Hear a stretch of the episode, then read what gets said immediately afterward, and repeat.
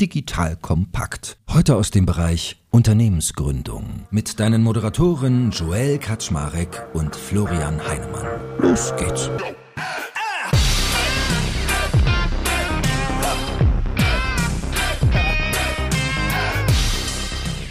Hallo Leute, mein Name ist Joel Kaczmarek. Ich bin der Geschäftsführer von Digital Kompakt und auch heute steht wieder jede Menge Upskilling durch den Austausch mit spannenden Menschen auf dem Programm.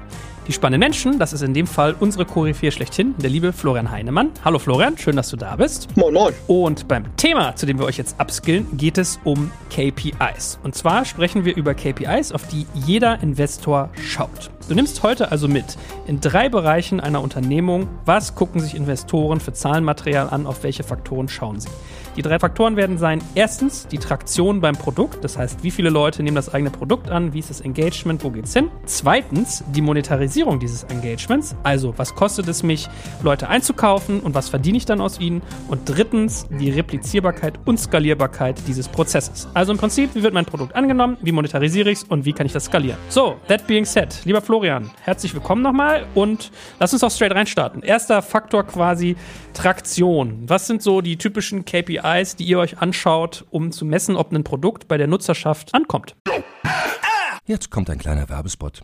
Aufgepasst. Du kennst es doch sicherlich auch. Der Frühling ist im vollen Gange, es müsste mal wieder geputzt werden oder auch ausgemistet. Also wir haben das Thema auf jeden Fall gerade, denn nach unserem großen Live-Treffen von unserem Business Club Makers and Shakers missten wir gerade unseren ganzen Keller aus und dabei gibt es auch Dinge, da habe ich gar keine Lust, die aufwendig ins Internet zu stellen, sondern suche Hilfe. Und zwar haben wir da einen spannenden Partner, den kennst du bestimmt auch schon, denn mit Rebuy kannst du deine gebrauchten Artikel, wie zum Beispiel Bücher, Musik, Filme oder Technik wie Smartphones, HiFi und vieles mehr verkaufen. Komplett stressfrei, ohne lästiges günstiges Erstellen von Anzeigen und vor allem ohne stressige Kommunikation mit KäuferInnen. In nur 30 Sekunden findest du heraus, wie viel Geld du für deine Artikel bekommst und wenn dein Artikel im Lager von Rebuy angekommen ist, bekommst du das Geld ganz automatisch schon sechs Tage später ausgezahlt. Also, mach's wie wir, spar dir doch einfach das Text- und Abfotografieren deiner Schätze und besuche direkt Rebuy. Unter digitalkompakt.de slash Rebuy habe ich dir eine Weiterleitung eingerichtet und alle Infos findest du wie immer auch auf unserer Sponsorenseite unter digitalkompakt.de slash Sponsoren. Werbung Ende. Also letztendlich versuchen wir erstmal, gerade wenn wir in der frühen Phase reinschauen, ne, also wenn du na, am Anfang stehst, geht es eigentlich weniger drum, äh, wird damit jetzt schon wahnsinnig viel Geld verdient, sondern es geht ja im Wesentlichen darum, wird ein Problem gelöst für eine bestimmte Nutzergruppe. Und das kann man ja eigentlich am besten daran erkennen, wenn man im Prinzip sich anschaut, ähm, inwieweit sozusagen wird ein Produkt mit welcher Intensität genutzt. Ne? Das heißt, wir versuchen letztendlich herauszufinden, und das ist eigentlich ein Stück weit egal, ob jetzt im B2B oder im B2C-Bereich. Im B2C-Bereich ist, ist, ist das häufig noch so ein bisschen granularer irgendwie messbar, aber letztendlich von der Denkweise oder von der dahinterstehenden Denke ist es eigentlich das Gleiche. Ne? Du versuchst im Prinzip anzuschauen, äh, löst du ein Problem für eine bestimmte Nutzergruppe und das äußert sich halt darin oder, oder deckst du ein gewisses Bedürfnis für eine gewisse Nutzergruppe. Es muss ja nicht immer ein Problem sein. Im B2C-Bereich gibt es ja auch irgendwie äh, schöne Bedürfnisse, die befriedigt werden können in irgendeiner Weise. Und beides zeigt ja letztendlich in der Intensität der Nutzung. Das heißt, du versuchst letztendlich rauszufinden, was ist ein gutes Maß an Engagement oder Intensität der Nutzung. Ne? Und das ähm, äußert sich ja in so Dingen wie, wie viele Leute sozusagen äh, downloaden irgendwas und, und äh, fangen dann an, etwas äh, dann wirklich aktiv zu nutzen. Inwieweit bleiben diese Leute dann auch dabei? Ne? Also inwieweit ist es eine einmalige Nutzung? Inwieweit äh, kommt es zu Wiederholungsnutzung? Das sind so typische Beispiele dafür. Ne? Verweildauern, ähm, ähm, letztendlich auch, wie lange, also wie lange bleiben äh, gewisse Personen eben in dem Produkt drin? Und da muss man eigentlich für jede dieser KPIs, und das ist ja immer die, die, die Schwierigkeit, musst du ja quasi einen natürlichen Wert finden. Was ist sozusagen eine normale sozusagen Wiederholungsnutzungsquote oder was ist eine normale Verweildauer und liegt jetzt das, was ich da betrachte, oberhalb oder unterhalb dessen? Ne? Und das ist dann so ein bisschen die Schwierigkeit ähm, dessen, wo man, wo man im Prinzip für sich dann selbst ein Gefühl entwickeln muss oder natürlich auch über, über verschiedene Geschäftsmodelle hinweg äh, ein Gefühl entwickeln muss, was sind gute Werte und was sind schlechte Werte. Und die Schwierigkeit bei dem Ganzen ist natürlich gerade, wenn du dir frühphasige Sachen anguckst, was ist da auch noch an Potenzial? Ne? Das heißt also, wie kann sich eine Firma, wenn sie gewisse Systematiken äh, anwendet, was ist da auch noch eine realistische Verbesserung, die herbeigeführt werden kann über die Zeit? Ne? Das musst du natürlich auch irgendwo einschätzen. Und da geht es dann auch häufig weniger darum, wie ist jetzt der absolute Wert im, im, im jetzigen Zeitpunkt, sondern auch, hat man das Gefühl, dass eine Firma oder ein, ein, ein, ein Produktteam, ist das ja dann häufig, die sowas treiben, oder ein Produktgründer, dass der systematisch an der Verbesserung eines Produkts arbeitet. Ne, so, und das wäre jetzt zum Beispiel sowas wie typische KPI, die man sich anguckt. Ne? Jetzt nehmen wir ruhig Trade Republic, das ist ja ein recht frühphasiges Investment, was wir, was wir getätigt haben. Da hast du Leute, die downloaden die App, und dann fängt eine gewisse Anzahl von Nutzern eröffnet äh, ein Depot. Ne? So. Und äh, das ist ein Prozentsatz und idealerweise steigt dieser Prozentsatz natürlich über die Zeit. Das heißt, was wir eigentlich sehen wollen bei frühphasigen Teams, und da sind wir nicht alleine, ist erstmal, wird überhaupt gemessen, was das Engagement ist und sozusagen wie solche Quoten sind. Ne? Also besteht darüber überhaupt eine Transparenz? Das ist schon mal das Erste. Und das Zweite ist, ist den Leuten denn klar, ne, mit welchen Hebeln sie an diesen KPIs arbeiten können? Also das ist für uns fast noch, fast noch wichtiger als jetzt der, der absolute Wert einer bestimmten KPI, ne, sondern es geht eher darum, erkennen die Leute eigentlich, wie wichtig das ist, darüber eine Transparenz zu haben und gibt es eine, eine, Awareness dafür, wie man diese Themen systematisch verbessern kann. Ne? Aber der, wie gesagt, der Schwerpunkt am Anfang ist eigentlich äh, in der Regel weniger jetzt das monetäre, äh, die monetäre Komponente daran, sondern wirklich sozusagen die Engagement-Nutzung, Wiederholung Nutzungskomponente. Ne? So, das ist, das ist eigentlich so der erste Bereich. Gut, verstanden. Wenn wir mal versuchen, so ganz konkrete, äh, ja, wie sagt man denn eigentlich, Zahlen oder Faktoren zu benennen. Ich war jetzt gerade im Begriff, dich zu fragen, wenn du Traktion in der frühen Phase versuchst zu verstehen, guckst du dir dann schon sowas wie Net Promoter Score an oder guckt man auch schon auf Wirtschaftskennzahlen wie äh, CAC, also Customer Acquisition Cost, dass man sagt, was kostet es mich, Nutzer reinzuziehen? Oder sind das eher späterphasige KPIs? Ja, also Net Promoter Score kann sicherlich auch zu diesem Zeitpunkt schon helfen. Ne? Also wenn man das erfasst oder irgendeine Art von Kundenzufriedenheitsmetrik, ne? das ist also Net, Net Promoter Score, ähm, ist, ist natürlich sozusagen jetzt eine, eine sehr eingeführte Metrik. Da gibt es auch externe Tools, um das damit zu erfassen. Es kann aber auch einfach eine, eine Kundenzufriedenheitsumfrage äh, sein. Und ehrlicherweise eine Menge siehst du natürlich auch schon darin, ne, jetzt im, um in dieser App-Welt zu bleiben, was ist deine Anzahl oder dein Prozentsatz an DAOs und MAUs, also Daily Active Usern und, und Monthly Active Usern oder Weekly Active User, wie ist da eine Verteilung, ne? also und wie viele von den Leuten, die sozusagen ähm, an den ersten Tagen aktiv waren, kommen dann eben wieder. Das ist ja letztendlich auch schon ein sehr äh, guter Indikator für Kundenzufriedenheit. Ne? Das heißt also, wenn du eine sehr hohe Daily Active User Quote hast von der gesamten Installed Base oder eine sehr hohe Weekly Weekly oder Monthly Active äh, Quote von der Installed Base, sind das ja alles Indikatoren dafür, dass du letztendlich eine hohe Kundenzufriedenheit haben, haben musst, weil sonst kämen die Leute nicht wieder. Ne? So, das heißt, Net Promoter Score ist ja sicherlich nochmal hilfreich, weil es dazu beiträgt, zu besser zu verstehen, äh, sozusagen, wie ist die, die Aktivität dort und, und wie ist auch sicherlich die Referral-Neigung von Nutzern. Das hilft natürlich schon äh, enorm. Das ist jetzt weniger auf den Einzelnutzer betrachtet relevant, äh, wie ist dessen Engagement, sondern das, das geht dann eher darum, wovon geht man aus, was gewisse Viralitätswerte äh, angeht. Ne? So, und, und, das, und deswegen ist der Net Promoter Score dann letztendlich wichtig. Ähm, äh, das heißt, also geht es weniger um die, das Engagement des Einzelnutzers, sondern geht es eher darum, die, um die Neigung dieses Nutzers, das Produkt weiter zu empfehlen. Äh, und das hilft dann natürlich wieder nach hinten raus, um das Ganze ökonomisch ökonomisch positiv zu gestalten, weil tendenziell natürlich bei einem hohen Net Promoter Score eine relativ hohe Referral-Neigung vorliegt. Und wenn eine hohe Referral-Neigung vorliegt, hast du letztendlich ähm, häufig eine sehr starke Degression in der Marketingkostenquote. Ne? Also das oder das, was du relativ zum Umsatz oder, oder relativ äh, letztendlich zu dem, was du monetär erzielst, dort ähm, an Marketingaufwendungen hast. Deswegen ist das relevant, aber das wäre nicht unbedingt mein, mein sehr starker Fokus ganz, ganz am Anfang. Hast du irgendwie so Top 2 oder Top 3 KPIs sonst, die du mit Blick Blick auf Traktion dir anguckst, also Referral ist ja und Net Promoter Score sind ja eigentlich beides quasi Zufriedenheitsindikatoren. Also bist du da, dass du sagst, okay, ich gucke auf Installs und auf DAO und MAU oder wie gehst du daran?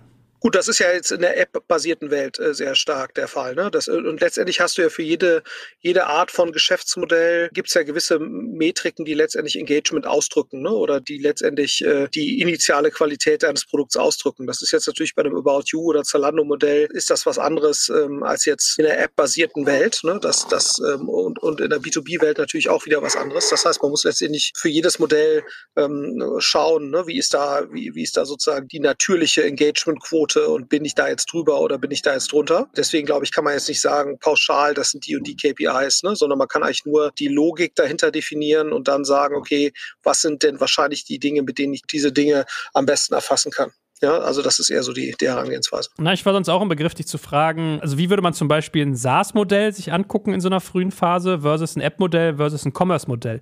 Also gibt es da so, so, eine, so eine Standardklaviatur an KPIs? Ja, also man kann für jedes Modell eigentlich eine Standardklaviatur festlegen. Ne? Also wenn du jetzt mit Commerce anfängst, ähm, da hast du sicherlich sowas wie initiale Conversion Rates auf, äh, auf ein gewisses äh, Produkt. Ne? Das unterscheidet sich jetzt wieder zwischen äh, verschiedenen ähm, ja, Verticals innerhalb von E-Commerce. Ne? Also ist, äh, du hast tendenziell natürlich eine höhere, ähm, ähm äh, eine höhere äh, Conversion Rate bei Themen, die jetzt eher standardisiert sind, die äh, klar beschrieben sind, die vielleicht auch nicht ganz so teuer sind, ne? wohingegen eine Conversion Rate jetzt bei teuren Produkten die einen relativ hohen Rechercheaufwand haben, äh, tendenziell eher geringer sind. Ne? So und ähm, genauso, äh, also was dabei wichtig ist, man, man darf immer nicht Äpfel mit Birnen vergleichen. Was meine ich damit? Ähm, man muss im Prinzip letztendlich immer eine Conversion auf Neunutzer vergleichen, weil wenn du jetzt sozusagen eine sehr hohe Bestandskundenquote hast, das ist dann natürlich eher ein Problem bei oder eher ein Thema bei ähm, Modellen oder Firmen, die schon eingeführter sind. Äh, wenn du eine sehr hohe Bestandskundenquote hast, geht quasi im Zuge deiner Bestandskundenquotensteigerung auch natürlich deine Conversion Rate nach oben, weil natürlich Bestandsnutzer im Schnitt eine deutlich äh, höhere Conversion haben, weil sie halt einfach schneller ähm, letztendlich ihre, ihre Käufe tätigen als Neunnutzer. Ne? Das heißt also, wenn du, ähm, man muss dann, wenn man Conversion Rates versucht, dafür ein Gefühl zu entwickeln, ob jetzt ein Service gut oder schlecht ist, muss man auf jeden Fall dann sozusagen nur die, die Neunnutzer-Conversion äh, anschauen, um dann ein Gefühl dafür zu bekommen, ob das jetzt gut oder schlecht ist. Äh, das wäre sicherlich eine Sache. Eine zweite Sache, die man sich anschauen kann, ist, ist sowas wie Bounce Rate. Rate. Ne? Das heißt also, wie schnell gehen Leute äh, sozusagen oder in welcher Prozentsatz von Nutzern verlässt einen Service äh, sozusagen wieder, nachdem er gerade da eingetroffen ist. Ähm, weil das natürlich auch ein Indikator, ein sehr früher Indikator dafür ist, ist der Service gut oder, oder schlecht aufbereitet. Ne? Weil eine hohe Bounce Rate spricht eben dafür, dass, ähm, äh, dass ich in irgendeiner Weise das Produkt nicht so schön darstelle, wie das eigentlich sein sollte. So, da, das äh, so, jetzt ist nur die Schwierigkeit bei dem Ganzen. Es gibt keine pauschal gute oder schlechte Bounce Rate. Ne? Also auch da muss man letztendlich wieder pro Vertical gucken und muss auch wieder schauen, wie ist das zwischen, äh, wie ist das neue, äh, neuen Nutzer, Altnutzerverhältnis, ne? weil auch das hat einen wesentlichen Indikator dafür äh, oder wesentlichen Einfluss darauf, wie hoch eine Bounce Rate ist. Ne? So, ähm, aber das wäre Bounce Rate, Conversion Rate, ähm, dann auch solche Sachen wie, wie viele Produktdetailseiten werden angeschaut und wie viele von diesen Produktdetailseiten führen zu Warenkörben. Ne? Das ist auch so ein, äh, so ein Indikator, der eigentlich ganz schön ist. Ne? Auch da kann man sich dann wieder ähm, äh, sozusagen eine Einschätzung bilden. Und auch im E-Commerce-Bereich erzählt dann doch relativ schnell auch Wiederholungskaufverhalten, ne? weil man eben schon merkt, dass auch im E-Commerce-Bereich äh, man eigentlich darauf angewiesen ist, dass Nutzer mit einem gewissen Prozentsatz wiederkaufen. Das heißt, man würde sich anschauen, wie viele Nutzer kaufen innerhalb der ersten sechs Wochen oder der ersten 30 Tage, innerhalb der ersten 60 Tage Tage, innerhalb der ersten 90 Tage, innerhalb der ersten 180 Tage nochmal und kann das dann wiederum mit Referenzwerten vergleichen, die man hat. Ne? Weil sich eigentlich schon sehr klar im E-Commerce eigentlich gezeigt hat, ohne eine gewisse Wiederholungskauftraktion kommst du eigentlich nicht äh, auf, den, auf den grünen Zweig. Also das wäre so sicherlich etwas, was man sich auch im Bereich E-Commerce sehr schnell angucken würde ne? ähm, ähm, und auch in einer, durchaus in einer, in einer frühen Phase schon anschauen würde. Was sicherlich auch immer ein relevanter Punkt ist, ist, was ist die Rohmarge, die äh, im E-Commerce-Bereich dahinter steht. Ne? Da, und auch das ist wieder vertical-spezifisch. Das heißt also im Modebereich gibt es andere Rohmargen als im Elektronikbereich. Ne? Das heißt also, man kann jetzt eine Berlin Brands Group im Elektronikbereich nicht mit einem Zalando im Eigenmarkenbereich vergleichen ne, äh, oder mit Nahrungsergänzungsmittelanbietern. Das heißt, da muss man im Prinzip auch Rohmargen, Referenzwerte haben äh, und, und da dann auch im Prinzip im Kopf haben, äh, wie entwickelt sich eine Rohmarge äh, mit gewissen Skalen, ne, mit gewissen äh, Wachstumseffekten, weil natürlich tendenziell in jedem äh, Vertical steigt die Rohmarge mit, mit steigendem Umsatz, aber das unterscheidet sich eben auch wieder recht stark je, je Vertical. Und so bildet man über die Zeit einfach ein, ein Referenzwerte für sich im Kopf äh, oder äh, letztendlich, wo man, wo man sagen kann, ist das jetzt ein Modell, was eher besser ist als der Durchschnitt oder schlechter. So und ähm, genauso kann man es im Prinzip in einem SaaS-Bereich äh, genauso tun. Ne? Da, da hängt, hängt sicherlich ein Stück weit davon ab, ist das jetzt sozusagen eine SMI SaaS-Lösungen, ne, die sozusagen jetzt eher Einzelpersonen in Unternehmen äh, äh, nutzen, die genauso agieren, letztendlich wie das äh, Privatpersonen auch tun, ne, auch wenn sie es jetzt in einem Business-Kontext tun. Aber wenn man das jetzt mal als Beispiel nimmt, könnte man hier sicherlich genauso äh, herangehen und sagen, okay, das ist, was ich, eine SaaS-Lösung, ähm, um jetzt irgendwelche Content-Items in irgendeiner Form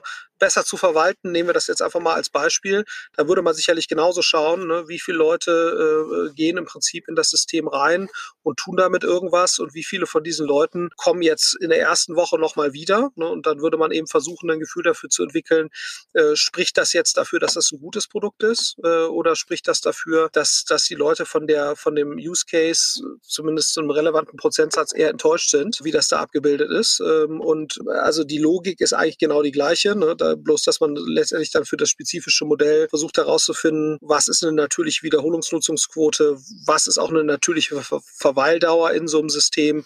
Ähm, und, und im SaaS-Bereich würde man wahrscheinlich äh, tendenziell auch noch eher früher auf, auf letztendlich Kundenzufriedenheits- und sowas wie Net Promoter Score Werte zurückgreifen müssen, um jetzt einschätzen zu können, ob etwas jetzt gut oder schlecht ist. Ja, so, das ist, glaube ich, ähm, ähm, aber, aber das ist letztendlich immer sozusagen der, die, die Schwierigkeit, ähm, dass man letztendlich immer herausfinden muss, ist der Wert, den ich jetzt gerade sehe, äh, interpretiere ich den als gut, interpretiere ich den als schlecht und was ist da eben auch noch als Potenzial drin. Ne? Und spätestens da wird es natürlich relativ diffus weil äh, wie sich etwas verbessern kann über die Zeit, hängt natürlich sehr, sehr stark davon ab, erstmal, welchen Bereich bewege ich mich, aber dann natürlich auch dahinter äh, letztendlich zu verstehen, ist das Produktteam, was jetzt an solchen Sachen arbeitet, ist das jetzt eigentlich gut oder schlecht? Und ich fand zum Beispiel sehr bezeichnend, ich weiß nicht, ob du die Zahlen von Etsy verfolgt hast oder die haben jetzt gerade natürlich sehr, sehr gute Zahlen für 2020 veröffentlicht und äh, ist ja mehrere Milliarden an der Börse wert, ich glaube 2030 irgendwie sowas in der Kante. Und, und auch die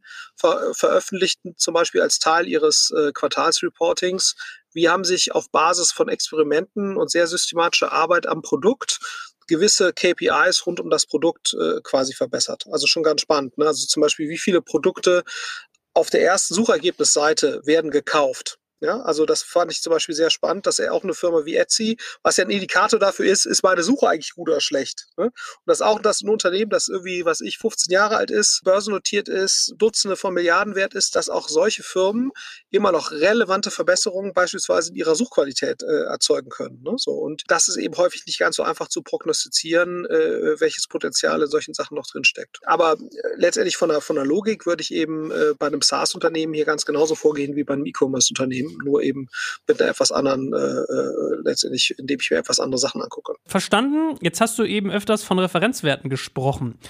Du hast jetzt natürlich sehr, sehr breite Erfahrung und siehst viele Buden bei euch quasi im, im, Portfolio, beziehungsweise auch die mit Pitch-Decks an euch herantreten. Aber wo guckst du denn nach immer aktuellen Referenzwerten für bestimmte Themen? Reden wir davon, dass du immer Börsenkandidaten dir nimmst und sagst, alles klar, wer ist quasi Peer Group und guckst da? Oder ist das so, also wie, wie kommt man an diese Zahlen sonst? Ja, also es gibt ähm, teilweise im SaaS-Bereich zum Beispiel gibt's äh, gibt's sehr schöne äh, Aufstellungen auch, wo gewisse KPIs eben miteinander äh, verglichen werden. Ne? Dann gibt's ja auch sozusagen jetzt dieses Rule of 40-System zum Beispiel, ne? so, wo ja, was ja letztlich auch darauf basiert, dass gewisse KPIs in gewissen Ranges sein sollten und dann irgendwie zusammenspielen. Das heißt, es gibt schon eigentlich geschäftsmodellspezifisch gerade im SaaS-Bereich auch ähm, sehr umfangreiche Zusammenstellungen, die auch zum Teil auf Befragungen basieren, auf Benchmarks basieren. Aber in der Tat, also ich gucke mir sehr oft börsennotierte Firmen an, die ja sowas häufig auch ausweisen ähm, und versuche dann ein Gefühl dafür zu kriegen, ist irgendwas gut oder ist irgendwas schlecht. Und das Schöne ist, im E-Commerce-Bereich gibt es ja mittlerweile ja eine ganze Menge, ne, was Kundenakquisitionskosten angeht. Oder auch im Fintech-Bereich gibt es eine ganze Menge, was Kundenakquisitionskosten angeht, Kundenwerte angeht, Margen angeht und so. Das heißt, darüber kann man eigentlich schon sich sehr schön so ein Referenzsystem zusammenbauen, was gutes gute und schlechte Werte sind und im, im, im Softwarebereich eigentlich mittlerweile ganz genauso. Ähm, äh, aber das ist eigentlich, das ist eigentlich der Weg. Es gibt jetzt nicht sozusagen leider das europäische KPI-Standardinstitut, was, was einem da irgendwie Dinge auswirft, sondern das ist schon ein Stück weit selbst natürlich eine eigene ähm, Interpretationsfähigkeit. Ne? Du siehst häufig auch in irgendwelchen Analystenreports äh, von jetzt Goldman oder JP Morgan oder so, die machen auch häufig da gewisse Vergleiche und versuchen darüber natürlich auch ihre Logiken abzuleiten, ob jetzt gewisse Firmen besonders leistungsstark sind oder nicht. Das heißt also, wahrscheinlich ist der Blick auf die Public Markets ne, mit der sehr, sehr guten Informationsgrundlage, wo man auch weiß, diese Zahlen müssen in der Regel stimmen und es wurde erheblicher Aufwand betrieben, das zusammenzubringen. Das ist wahrscheinlich sozusagen für den Einstieg für ein bestimmtes Modell der beste Schritt, um, um irgendwie ein gutes Gefühl dafür zu kriegen. Ihr Lieben, hier ist Joel von Digital Kompakt und ich mache dir jetzt mal das Bild eines genialen Arbeitgebers im Tech-Bereich auf. Stell dir eine hundertprozentige Bundesgesellschaft in der Rechtsform einer GmbH vor, die dir eine hohe berufliche Sicherheit und einen wichtigen Purpose bietet und gleichzeitig aber extrem flexibel agieren kann. Ein IT-Service-Unternehmen, das zu den größten in Deutschland gehört und die Bundeswehr bei ihrer Digitalisierung unterstützt. Wenn du dieses Bild spannend findest und im Bereich Cyber oder Tech deinen Beruf ausübst, dann solltest du ab sofort unseren Partner, die BWI, auf dem Schirm haben. Eine wichtige Aufgabe der BWI ist die Einführung von Innovation in der Truppe, aber das Unternehmen leistet noch viel mehr und bietet ein breites Aufgabenspektrum von Beratung über Realisierung bis zum Betrieb. Ich meine, wir sprechen hier von einem der größten IT-Service-Unternehmen in Deutschland, das die Bundeswehr bei Digitalisierungsprogrammen wie der Digitalisierung landbasierter Operationen und der Gesundheitsversorgung unterstützt. Du merkst, die BWI ist ein attraktiver Arbeitgeber mit einer Vielzahl von spannenden und herausfordernden Projekten mit breitem Leistungsspektrum und wenn du wie Sven Weizenegger, der Moderator aus unserem Hackers-Podcast, an großen Rädern drehen willst, die wirklich etwas bewirken, dann schau dir die BWI jetzt einfach mal selbst selbst an. Ich habe dir unter digitalkompakt.de slash bwi eine Weiterleitung dazu eingerichtet und natürlich verlinke ich dir das auch in den Show Notes und alle Sponsoren findest du immer auch auf unserer Sponsorenseite unter digitalkompakt.de slash Sponsoren. Ich glaube, äh, Marco Rotzinek hat doch auch mal mit der Noah so eine Noah-Bible gebaut, wo er dann immer die ganzen Benchmarks der verschiedenen Segmente hat. Ne? Also wahrscheinlich wird man auch bei der einen oder anderen MA-Boutique sonst äh, fündig bei solchen Sachen. Ja, was du da sehr häufig findest, sind natürlich irgendwie so Multiples und Bewertungsrunden und so weiter. Das hast du, glaube ich, in der Noah-Bible. Ich bin mir nicht so sicher, ob er auch da welche Produkt-KPIs hat oder sowas. Das, äh, das nicht, aber genau. Aber Investmentbanken sind wahrscheinlich ein guter Startpunkt äh, und, und Analystenreports, um eben gewisse Dinge auch äh, einzusetzen sortieren, ne? weil gerade das ist ja eigentlich sozusagen die Kernaufgabe von Analysten, mh, hm, letztendlich festzustellen, ist irgendwas im Marktvergleich gut oder schlecht und spricht das für eine gute oder schlechte Entwicklung. Und deswegen sind das wahrscheinlich ähm, äh, für jemanden, der jetzt da keine eigene Informationsbasis hat, sicherlich ein sehr, sehr guter Anstiegspunkt. Gut, soviel zum Thema erste Phase Traktion beim Produkt. Zweite Phase wäre ja Monetarisierung dieses Engagements, was man in der ersten Phase misst. Was sind da für dich so typische Messpunkte? Ja, also ich glaube, ein paar Dinge haben wir jetzt ja gerade auch schon äh, sozusagen angesprochen. Das ist ja auch kein ganz trennscharfes Thema. Ne? Also was wie Rohmarge äh, und so, das ist natürlich letztendlich ein wesentlicher Inputfaktor da. Letztendlich dreht sich aber aus meiner Sicht alles um das Thema, in welcher Weise bin ich in der Lage, aus dem Kunden über einen gewissen Zeitraum einen gewissen Deckungsbeitrag zu extrahieren und was muss ich im Prinzip aufwenden, um den Kunden initial zu gewinnen und diesen Kunden letztendlich aktiv zu halten. Das muss ich äh, gegenüberstellen und das muss in einem gewissen Verhältnis stehen. So und ähm, letztendlich ist es egal, ob ich jetzt B2B-Modelle, SaaS-Modelle, E-Commerce-Modelle, Dating oder sonst irgendwas habe. Ich habe letztendlich immer die gleiche Logik. Ne? Ich muss äh, Kunden akquirieren, ich muss Kunden Kunden äh, aktiv halten. Das, dafür habe ich häufig gewisse Aufwendungen und dafür ähm, erbringen sie in irgendeiner Weise eine gewisse Aktivität, für die sie bereit sind oder, oder eine gewisse monetär wirksame Aktivität. Und das muss, das muss ich miteinander ins Verhältnis stellen. Und letztendlich alles, was ich mir an KPIs angucke, zahlt eigentlich auf das, auf diese Gegenüberstellung ein. Also sprich irgendeine Art von Lifetime Value äh, im Sinne eines Deckungsbeitrags. Das ist auch nochmal ganz wichtig. Ne? Teilweise kriegen wir irgendwelche Decks, wo Leute Lifetime Value als äh, den Umsatz mit dem Kunden definieren. Ne? Und das ist aus meiner Sicht keine besonders sinnvolle Betrachtung, weil ich es ja immer entgegen, gegenüberstellen muss, sozusagen dem, was ich für einen Kunden äh, letztendlich äh, aufwenden muss, um den Kunden zu akquirieren und aktiv zu halten. Und aus meiner Sicht ist die einzig sinnvolle Definition von Lifetime Value äh, der, der kumulierte Deckungsbeitrag, den ich über einen gewissen Zeitraum mit diesem Kunden erziele. Man spricht immer von Lifetime. Ne? De facto finde ich es eigentlich pragmatischer zu sagen, was erwirtschafte ich mit einem Kunden an Deckungsbeitrag über 90 Tage, 180 Tage, 360 Tage, 720 Tage, was auch immer der Zeitraum ist. Ähm, ich kann auch den, den Lifetime Value natürlich versuchen zu berechnen. Ne? Da muss ich halt eine Churn-Annahme treffen. Da muss ich überlegen, äh, sozusagen, wie, wie nimmt die, die Nutzung ab oder zu in der Zukunft und dann einen gewissen Diskontierungsfaktor annehmen, letztendlich äh, auf Basis des Risikos, äh, dass sich das anders entwickelt, als ich mir das so vorgestellt habe. Ich glaube, für die pragmatische Sichtweise oder operativ relevante Sichtweise finde ich es immer besser, letztendlich gewisse Deckungsbeiträge über gewisse Zeiträume äh, zu betrachten äh, ob das jetzt ein Jahr ist oder anderthalb Jahre oder zwei Jahre ähm, und, und das eben Kundenakquisitionskosten gegenüberzustellen. Weil ich finde häufig sozusagen diese, diese wirkliche Lifetime-Value-Berechnung ist aus meiner Sicht, gerade bei frühphasigen Unternehmen, wo du eben noch gar keine Kunden hast, die so lange überhaupt aktiv sind, teilweise recht ähm, ja letztendlich eine, eine, eine philosophische, aber wenig pragmatisch oder wenig hilfreiche Diskussion. Das heißt, ich, ich bin eigentlich immer ein großer Fan davon, Deckungsbeiträge über gewisse Zeiträume gegenüberzustellen, den Akquisitionskosten und den, den Aktivierungs- oder Reaktivierungskosten, die ich während dieses Zeitraums habe. Das ist eigentlich das, was man sich immer im, im Kern angucken äh, sollte. So und, und dann hast du dabei natürlich gewisse Schwierigkeiten äh, oder Entscheidungen oder Trade-offs, die du, die du treffen musst. Was sind zum Beispiel eben wirklich klar zurechenbare Kundenakquisitionskosten und was sind jetzt letztendlich, äh, rechne ich da jetzt Personalkosten im Marketing beispielsweise rein oder sind das, sind das äh, Overhead-Kosten?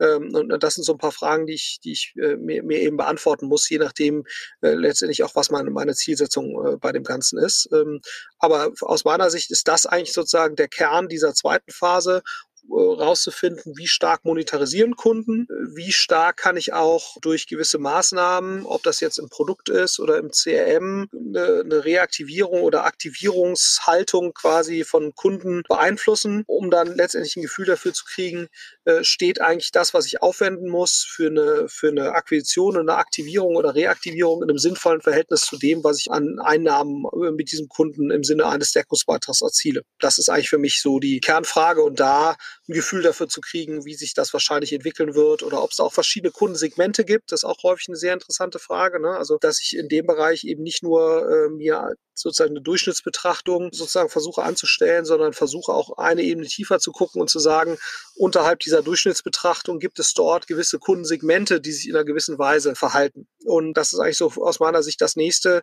wesentliche Thema. Du hast sehr häufig Modelle, wo 10 Prozent der Kunden oder 20 Prozent der Kunden 80, 90 Prozent der Deckungsbeiträge oder Umsätze erzielen. So, das zu verstehen, ist halt elementar, um zu wissen, wie ist eigentlich das Potenzial von so einem Modell. Ne? Also sprich, habe ich jetzt vielleicht auch schon alle Early Adopter, die diese sehr positiven KPI-Werte äh, letztendlich aufweisen, habe ich die jetzt alle schon oder ist das ein Kundensegment, wo es noch ein sehr starkes Wachstumspotenzial gibt? Ne? So, das ist ja häufig das Problem jetzt im Fintech-Bereich. Da hast du in vielen Modellen oder im Wettbereich, da hast du die sogenannten Whales, die traden sehr viel oder die wetten sehr viel. Davon gibt es aber nur eine gewisse Anzahl. Das Marketingmix, um diese Leute zu erreichen, sieht sehr unterschiedlich aus im Verhältnis zum Massenmarkt und so. Also das sind so Themen, wo ich mich im Prinzip fragen muss, wo ich eigentlich zu einer Einschätzung äh, kommen muss. Das heißt, es ist nicht nur eine pauschale Kundenakquisitionskosten versus Kunden Lifetime Value oder Kundenwert äh, während eines gewissen Zeitraums, sondern das im Prinzip auch nochmal der Versuch, das kundensegmentweise zu betrachten. Gut, also wenn man es mal in klassische KPIs übersetzt, hatten wir jetzt CAC, Customer Acquisition Costs, äh, Customer Lifetime Value, dann Rohmarge, Deckungsbeitrag, dann sicherlich sowas wie Umsatz, ARR, also Annual oder Monthly Recurring Revenue, wenn wir eher bei SaaS sind. Man kann natürlich so Unterebenen aufmachen, sowas wie Marketingquoten oder was du gerade auch meintest, äh, mit, den, mit den unterschiedlichen Segmenten mal anzugucken oder Bestandskundenquoten. Eigentlich ist da sonst noch ein großes Thema auch mal Retention und Churn. Ja, das ist ja gerade bei SaaS, also man sagt ja immer, wenn Churn hoch, dann SaaS-Modell in der Regel sehr schlecht. Das ist so fast äh, die stärkste KPI gefühlt. Das drückt sich natürlich letztendlich in dem Lifetime Value auch aus. Ne? Das heißt also, wenn du geringen Churn hast oder sogar negativen Churn, ne? also sozusagen der Kunde wird besser über die Zeit, das hast du ja bei, bei einigen SaaS-Modellen, wo du dann eben merkst, du hast eine Expansion äh, innerhalb eines Accounts, also innerhalb eines Kunden. Äh, das heißt, du verlierst nicht an Kundenwert, sondern du gewinnst über die Zeit oder deine Deckungsbeitragsgenerierung beschleunigt sich. Das steckt da zwar mit drin, aber es ist ein ganz wesentlicher Betrachtungsaspekt. Ähm, äh, und man spricht ja auch, ne, wenn du sagst EAA, äh, das, das beinhaltet ja sozusagen die Bewertung der Umsatzqualität. Ne? Also ist eigentlich ganz, ganz lustig, dass auch manche E-Commerce-Modelle mittlerweile von EAA sprechen, was natürlich eigentlich Quatsch ist, ne, weil sozusagen die allermeisten E-Commerce-Modelle, außer sie haben jetzt ein hartes Abo, haben natürlich einen Revenue und der kann auch sozusagen reoccurring sein, indem der Nutzer dann vielleicht nochmal kommt und was Neues kauft, aber der ist halt nicht per se recurring, ne, wie das eben in einem, in einem äh, SaaS-Modell der Fall ist ist oder in einem Abo-Modell, wo Leute natürlich mit gewissen Prozentsätzen einfach die nächste Geschäftsperiode mit abschließen und daraus ergibt sich dann sozusagen ein tatsächlich recurring Revenue. Ne? Und diese Umsatzqualität ist insofern so relevant, weil sie natürlich einen wesentlichen Einfluss darauf hat, wie ist der, der Unternehmenswert dahinter. Und das ist und, und danach, daran, dass ja einige versuchen letztendlich ihren Umsatz als recurring äh, darzustellen, kann man ja schon sehen, äh, sozusagen, was das Attraktivere ist. Ne? Also du hast ja durchaus mittlerweile im SaaS-Bereich, je nachdem, wie stark Markt das auch wächst, äh, 15er, 20er, teilweise auch noch höhere 25er Multiples auf deinen Annual Recurring Revenue. Äh, und das ist natürlich im, im E-Commerce-Bereich deutlich geringer. Ne? Also da hast du äh, jetzt Firmen, die fünf, sechs Mal Umsatz äh, letztendlich bewertet werden, aber das ist eher die Ausnahme was zum einen sozusagen an der Vermutung liegt, dass der Umsatz im SaaS-Bereich eine höhere Nachhaltigkeit hat. Ne, das ist das eine. Und zum anderen, das darf man natürlich nicht vergessen, ein zweiter wesentlicher Aspekt ist, dass SaaS-Revenue ja in der Regel mit sehr, sehr geringen direkten Kosten verbunden ist und dass du natürlich beim E-Commerce den Wareneinsatz hast. Das ist äh, ne, also die Cost of Goods Sold, die halt je nach E-Commerce Vertical, äh, was ich, 50 Prozent sein können oder 30 Prozent oder 40. So, das ist so, sind so typische Werte. Ähm, und, und dementsprechend äh, natürlich deutlich höher sind als jetzt irgendwelche direkt beim, äh, im SaaS-Bereich direkt damit verbundene Kosten. Das ist sozusagen das nächste. Aber du hast völlig recht, das Thema Recurring äh, oder Umsatzqualität, äh, insbesondere eben in Richtung wie Recurring ist das Ganze, ist natürlich ein ganz wesentliches Beurteilungskriterium, wo wir versuchen rauszufinden, wenn wir so ein Modell beurteilen, welche Umsatzqualität hat das tatsächlich und was letztendlich ein direktes Spiegelbild ist davon, wie churnlastig ist das Modell. Jetzt deklinieren wir ja hier die ganze Zeit KPIs hoch und runter in unterschiedlichen Phasen. Wie wichtig ist denn eigentlich, diese KPIs so kohortenbasiert zu betrachten? Weil du hast ja auch gerade von Nutzersegmenten gesprochen. Man kann ja manchmal schnell dem Fehler auflaufen, dass ich mir irgendeine KPI angucke und quasi, gerade wie du gesagt hast, so alles in einen Topf werfe.